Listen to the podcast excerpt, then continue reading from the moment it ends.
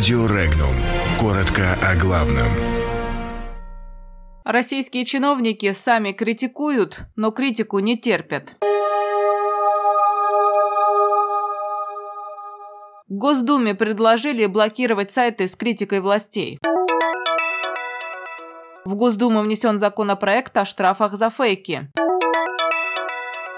Использование нацистской символики могут разрешить в учебных целях. Новый глава Хакасии раскритиковал старую власть.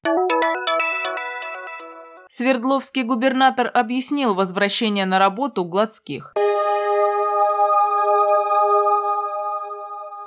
Пакет законопроектов о блокировке сайтов с информацией, где неуважительно относятся к обществу и органам госвласти, внесли в Госдуму депутаты и члены Совфеда. Генпрокуратура будет обращаться в Роскомнадзор с требованием ограничить доступ к такой информации. Санкции предусмотрены в размере от 1 до 5 тысяч рублей или административный арест на срок до 15 суток.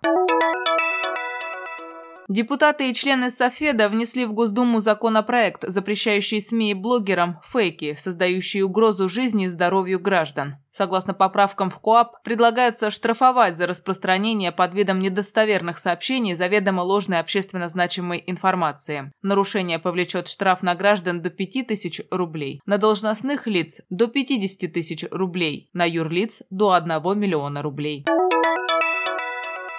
Депутаты «Единой России» внесли в Госдуму пакет законопроектов, уточняющий наказания за пропаганду нацистской символики. Предлагается внести изменения, уточняющие нормы законодательства о запрете использования нацистской символики и атрибутики при использовании их в произведениях науки, литературы, искусства, в СМИ, а также в учебных и просветительских целях образовательными организациями при условии осуждения нацизма, формирования негативного отношения к идеологии нацизма и отсутствия признаков признаков пропаганды или оправдывания любой нацистской идеологии.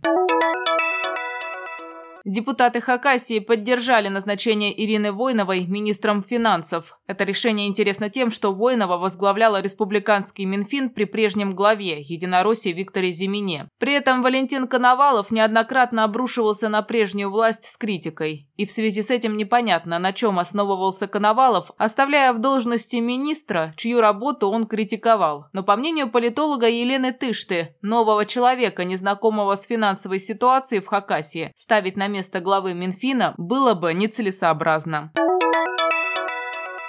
Губернатор Свердловской области Евгений Куйвышев объяснил возвращение чиновницы Ольги Гладских на работу. Он сказал, что проверка по Гладских завершена. Она получила выговор за свои слова о государственной политике в отношении детей. При этом он отметил, что каждый, в том числе и Ольга Гладских, имеет право на ошибку. По его словам, от ее ошибки никто не пострадал. Положение граждан не стало хуже. Реального ущерба нанесено не было. Также Куйвышев добавил, что многие хотели бы увольнения чиновницы, но формальных оснований для этого нет. Закон и трудовой договор ею не нарушены.